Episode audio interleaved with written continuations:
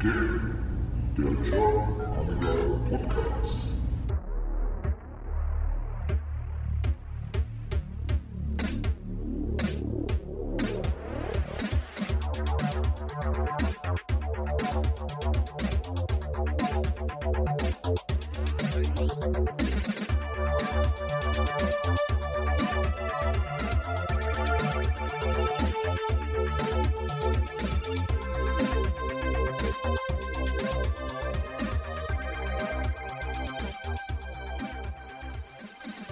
Hallo und herzlich willkommen beim GAP, dem German Amiga Podcast. Mein Name ist McFly und ihr hört jetzt Folge 2.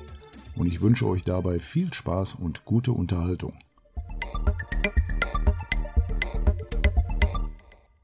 Bevor wir aber jetzt mit der Folge 2 beginnen, möchte ich zur Folge 1 noch ein paar Worte verlieren. Da gab es ja einiges äh, an Kritik aber auch Lob und Tipps. Dafür möchte ich mich bedanken. Habe auch, denke ich, schon einiges umsetzen können in Form von Equipment. Ähm, das Mikrofon, das ist neu. Das sollte sich jetzt natürlich wesentlich besser anhören als das vorherige USB-Mikrofon. Jetzt habe ich ein vernünftiges mit XLR-Kabel, das an einem vernünftigen Mischpult angeschlossen ist. Demzufolge sollte diese Folge akustisch also einiges besser sein als die Folge 1. Und wenn da noch was zu verbessern ist, wenn mir da noch jemand Tipps oder Tricks äh, zukommen lassen möchte, der kann das jetzt neuerdings auf meiner Homepage über das Kontaktformular, das ich neu eingerichtet habe, machen, kann mich anschreiben und dann schauen wir mal, was noch verbessert werden kann. Aber nun wollen wir beginnen und den Anfang macht ein kleiner Ticker mit ein paar News aus dem Amiga-Bereich.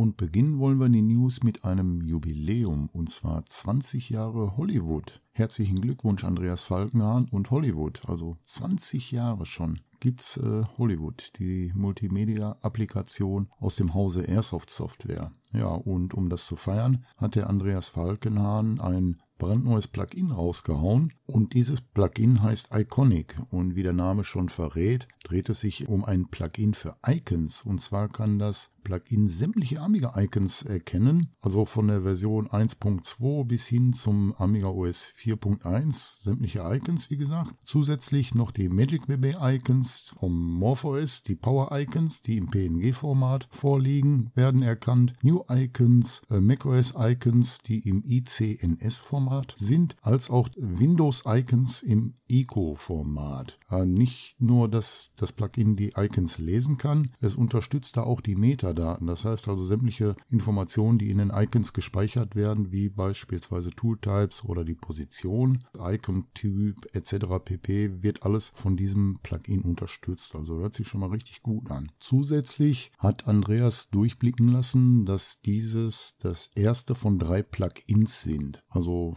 heißt, es folgen noch zwei weitere. Sind wir mal gespannt. Also mittlerweile gibt es insgesamt auch schon 31 Plugins. Also Hollywood ist äh, dadurch durch die Plugins also richtig mächtig und kann auch weiterhin immer noch mehr an Umfang gewinnen. Also nochmals an dieser Stelle herzlichen Glückwunsch und wir sind weiterhin gespannt, wie sich Hollywood entwickeln wird.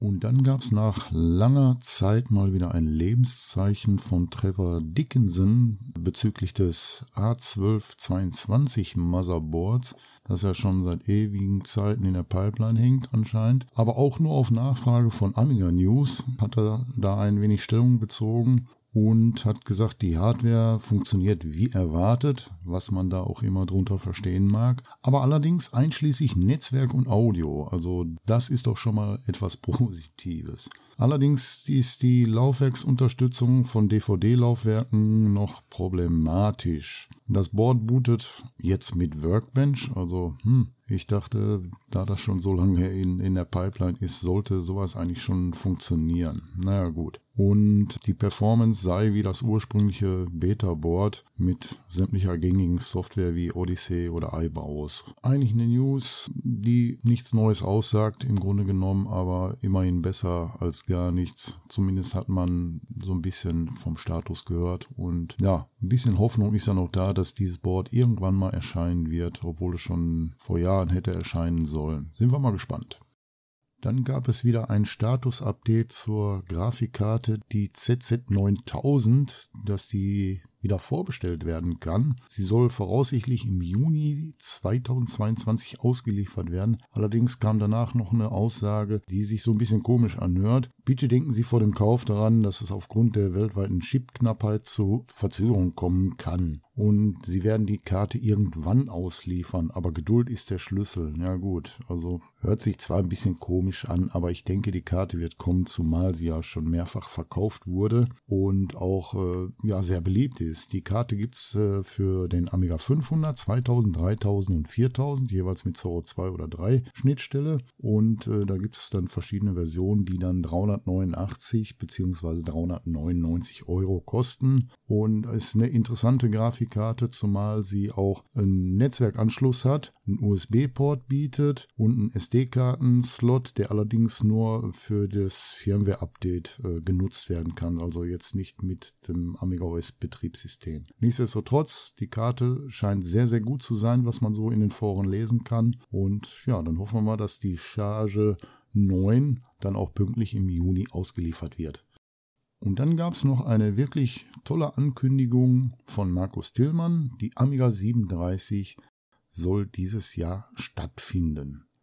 Aufgrund der Corona-Situation sind wir da ein bisschen vorsichtig, aber Stand jetzt findet sie statt. Allerdings nicht mehr in Neuss, sondern in Mönchengladbach im Kunstwerk, weil dort die Location ein bisschen mehr Fläche bietet und auch die Aussteller hätten dann da ein bisschen mehr Platz. Das Konzept wird ähnlich sein wie in Neuss, äh, so eine Mischung aus User-Treffen und Messe. Also man kann sich austauschen, es werden Vorträge gehalten, es gibt ein Bühnenprogramm und so weiter und so fort. Also das hört sich so, ja, richtig gut an. Äh, eine Webseite existiert im Moment noch nicht. Allerdings wird da, sofern sich da was tut, sofort eine News rausgehauen, damit man sich da die Informationen holen kann, beziehungsweise anmelden und so weiter und so fort. Ja, also der Termin ist am 15. und 16. Oktober 2022 geplant und ja, es werden zahlreiche Aussteller wieder erwartet, unter anderem APC und TCP, der Verlag, das Apollo-Team, Alinea, A-Cube und auch das Return-Magazin soll wieder vor Ort sein. Sponsor der ganzen Geschichte ist wieder mal Trevor Dickinson, ja, in Form von Aeon. Ja, dann lassen wir uns überraschen, ob das so funktioniert, wie der Markus sich das vorstellt. Und wer in Neuss war, der kann sich vorstellen, dass München-Gladbach dann noch eine Ecke größer wird und dann auch wieder ein richtig tolles Event werden wird. Sind wir mal gespannt und drücken die Daumen.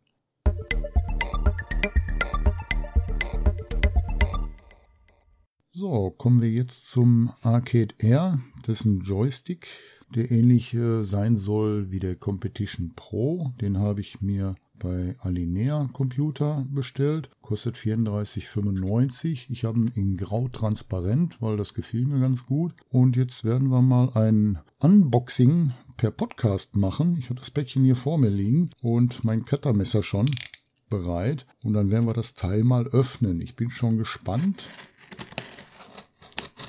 Ui, ganz schön laut. Ja, und noch ein Schnitt. So, und dann packen wir das mal hier aus. Ich tue das mal ein bisschen beiseite. Ach, ist wie Weihnachten, so ein Karton auspacken. Aha. So. Oh, Entschuldigung für die lauten Nebengeräusche, aber beim Auspacken, man ist ja so neugierig. So, da haben wir als erstes haben wir hier die Rechnung. 34,95, Farbe, ach, transparent schwarz, nicht transparent grau. Arcade Air 9-Pin Retro Joystick. Ja, so, dann gucken wir mal. Ja, der ist in einem kleineren Karton. Der äußere Karton schön, damit er schön gepolstert hier ankommt. Wunderbar, nichts passiert. So, dann kommen wir zum eigentlichen Karton. Kompakte Form. Ich packe einfach aus. So, als erstes haben wir oben drauf einen Zettel liegen. Schauen wir mal, was drauf steht. Ja, congratulations. Äh, welche Sachen? Ja, zwei Feuerknöpfe und dann haben wir zwei Feature-Buttons. Einmal Feature-Button 1 und dann Feature-Button 2. Ähm, alles in Englisch hier, da muss ich mal schauen. Feature Button 1, da kann man äh, Autofire on und off, also an und aus. Feature Button 2, Button 3 on off. Aha. Dann Jumper 1 für Commodore Atari kann man umstellen. R1, wo soll denn R1 sein? Ach, da ist auch nochmal ein Jumper innen drin. Fire Button on Amiga. Mhm. Okay, auf jeden Fall die Bedienungsanleitung kann ich mir beim Syntec Shop runterladen als PDF. Das werde ich dann auch mal tun. Mir kommt es jetzt erstmal darauf an, wie das Teil so wirkt. So, dann haben wir oben erstmal eine Abdeckkappe ein Tütchen mit dem runden Knauf und alles schön, wirklich schön in Schaumstoff eingepackt. Also richtig klasse. Das macht schon mal einen guten Eindruck.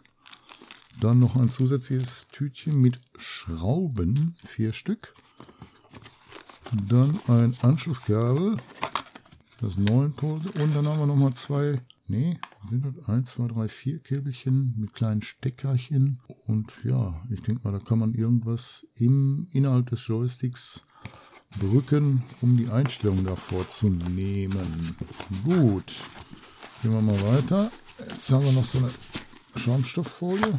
Och, sieh mal an. Und sogar noch ein kleiner Kreuzschlitzschraubendreher ist dabei. Ist ja mal lustig. So, jetzt haben wir den Buch, den Joystick. Und jo, alter Schwede. Also der sieht richtig von der Optik her richtig klasse aus, in schwarz transparent. Hat unten Saugnäpfe. Kann man also am Tisch festproppen. Und jo, die halten. Die Joystickstange, oder wie man das auch immer nennt, aus Metall. Und man hört's. Oh, das fühlt sich wirklich gut an, die Taster. Ja, cool. So, dann kommt dann hier bestimmt die Abdeckkappe drüber. Das kann man. So, dann will ich mal den Knauf drauf drehen. Da ist sogar noch ein Gummiring dafür, dass der Knauf nicht direkt mit Metall. Aha. Dient bestimmt auch der Dämpfung so ein bisschen, gehe ich mal von aus. Ist er überhaupt dafür? Hm, schauen wir mal. Gut, ich werde ihn jetzt erstmal zusammenschrauben. So, Kügelchen draufgeschraubt. So. Und ja, fühlt sich gut an. Fühlt sich sehr, sehr gut an. Ja, vorne. Cool, dann schauen wir mal das Kabel, wie lang das ist. Weil man hat ja schon mal so Joysticks gehabt, da war das Kabel so elendig kurz. Und da konnte man nicht wirklich vernünftig spielen. Und hier messe ich mal so Pi mal Daumen ab. Ein Meter.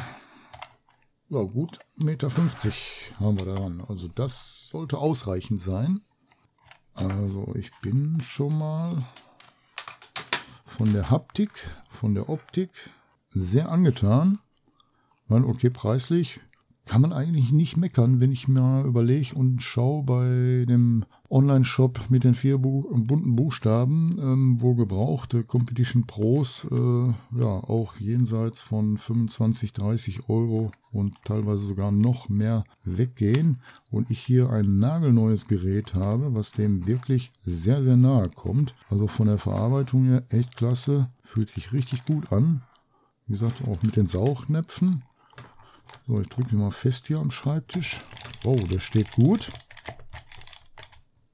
Ja, also kann man nicht klagen. Die Buttons auch schön.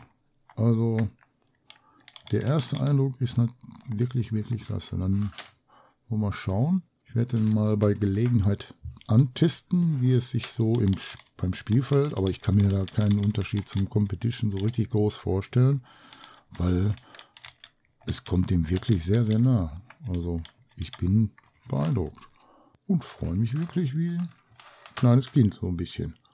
Ja, und schön sieht er auch noch aus. Also wie gesagt, in dem Schwarz-Transparent finde ich den irgendwie ganz toll. Hat was, hat was. Ja, also das hat sich doch schon mal gelohnt, das Warten. Da muss ich auch nochmal schönes Dankeschön an Alinea rüberschicken. Es kam wirklich sehr schnell an, mein Päckchen, nachdem ich bestellt habe. Und ja, viele Grüße an die Jungs, macht weiter so. Klasse.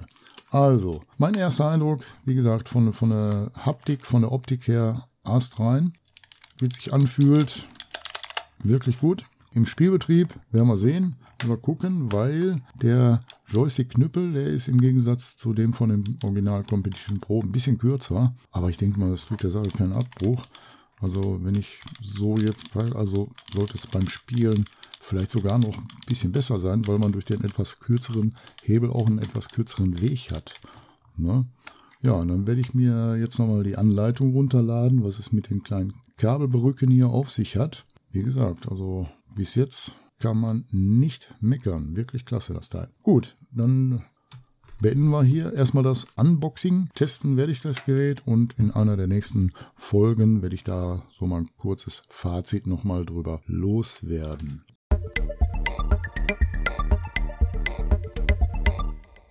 Und damit ich demnächst den Arcade Air, meinen neuen Joystick, testen kann, habe ich mich im Netz mal nach Spielefutter für den Amiga umgeschaut und da sind mir einige Seiten aufgefallen. Beispielsweise Lemon Amiga, bestimmt kennt der eine oder andere diese Seite. Die haben eine Liste aufgestellt, dass 2021, also unwahrscheinlich viele Spiele ähm, erschienen sind. Das sind mittlerweile knapp 50 Games aufgelistet und davon sogar 14 Kaufversionen. Wer Interesse hat an neuen Infos zu Spielererscheinungen oder Spiele, die sich in Entwicklung befinden, der sollte auf Indie Retro News äh, mal einen Blick werfen. Außerdem habe ich dann auch noch eine schöne Auflistung von Kaufversionen von Boxed Games gefunden auf Epsilon's World. Die Seite, die kann man auf Deutsch umstellen per Mausklick mit Google Translate, kann man aber dadurch auch gut lesen, also ist wirklich gut verständlich. Die hat aber auch zusätzlich noch sehr viele andere interessante Artikel über Hard- und Software, die leider natürlich nur mit dem aktuellen Browser angeschaut werden kann. Also mit dem Amiga-Browser geht das leider Gottes nicht. Aber wer einen aktuellen Browser hat, der sollte auch mal, wenn er Bock hat, mal ein Browser-Game zu zocken, einfach mal auf browsergames.de schauen. Da kann man nämlich ja, Amiga-Klassiker im Browser zocken. Da sind mittlerweile circa 10.000 Amiga-Games, ich habe sie natürlich nicht gezählt, äh, verfügbar, die man so einfach im Browser spielen kann. Also da einfach mal einen Blick drauf werfen. Macht bestimmt viel Spaß, mal so ein altes Spiel mal wieder zwischendurch anzuzocken. Sämtliche relevanten Links findet ihr auf der Homepage. Da könnt ihr dann einfach mal nachschauen, ein bisschen stöbern und ja, ein bisschen euch die Zeit damit vertreiben. Und wie das immer so ist, wenn man so im Netz surft und so nach irgendwelchen Sachen sucht, findet man natürlich auch andere interessante Sachen. Ja gut, die Amiga Story hat man bestimmt schon von gehört. Die wurde ja mal im ZDF ausgestrahlt. Ich glaube im Jahr 2017 war das. Und wer die verpasst hat, der kann jetzt auf YouTube, ist sie hochgeladen worden, der kann sich die Amiga-Story anschauen. Sehr interessant. Und im Zuge dessen gab es da auch einen Kommentar zu, dass es neben der Amiga-Story noch eine andere sehr schöne Dokumentation gibt, die da heißt Auferstanden aus Platin. Da bezieht sich der Bezug zum Amiga so in der ehemaligen DDR. Der Videoclip ist wirklich mit vieler guter C64-Musik teilweise unterlegt und ist auch sehr interessant anzuschauen. Also da sollte man vielleicht auch mal einen Blick drauf werfen. Ziemlich kurzweilig und wirklich interessant. Und in der rechten Spalte werden dann andere Videovorschläge gemacht. Und da ist mir dann auch Rocket Beans Gaming aufgefallen. Die haben äh, voriges Jahr oder vor vorletztes Jahr, weiß ich jetzt im Moment gerade nicht aus dem Stehgreif, 35 Jahre Amiga, da haben die einen, einen Videoclip hochgeladen, also der ist auch sehr interessant, geht glaube ich etwas über eine Stunde, sollte man mal reinschauen, ja, wird viel über Spiele äh, berichtet und die werden auch angezockt und ist auch sehr, sehr interessant, also ich bin da direkt hängen geblieben, ist eine Empfehlung wert. Einfach mal reinschauen, wer Bock und Lust hat, um sich die Zeit ein wenig zu vertreiben. So, das soll es dann erstmal für diese Folge gewesen sein. Ich hoffe, ihr hattet ein wenig Spaß beim Zuhören. Alle relevanten Links zu dieser Folge findet ihr in der Inhaltsangabe. Und ich hoffe, euch auch beim nächsten Mal wieder als Zuhörer begrüßen zu dürfen. Ich bin natürlich auch schon wieder in der Planung für die nächste Folge und ich hoffe, dass ich eventuell in der nächsten Folge ja was Neues verkünden kann in Richtung Interviews. Bin da mächtig in der Arbeit, um das technisch realisieren zu können. Lasst euch überraschen, falls es noch nicht hinhauen sollte. Bitte habt noch ein bisschen Geduld, aber ich arbeite daran. Auf alle Fälle. Ja, in diesem Sinne würde ich sagen, bleibt gesund, lasst es euch gut gehen und bis zur nächsten Ausgabe vom GAP, dem German Amiga Podcast. Bis denne!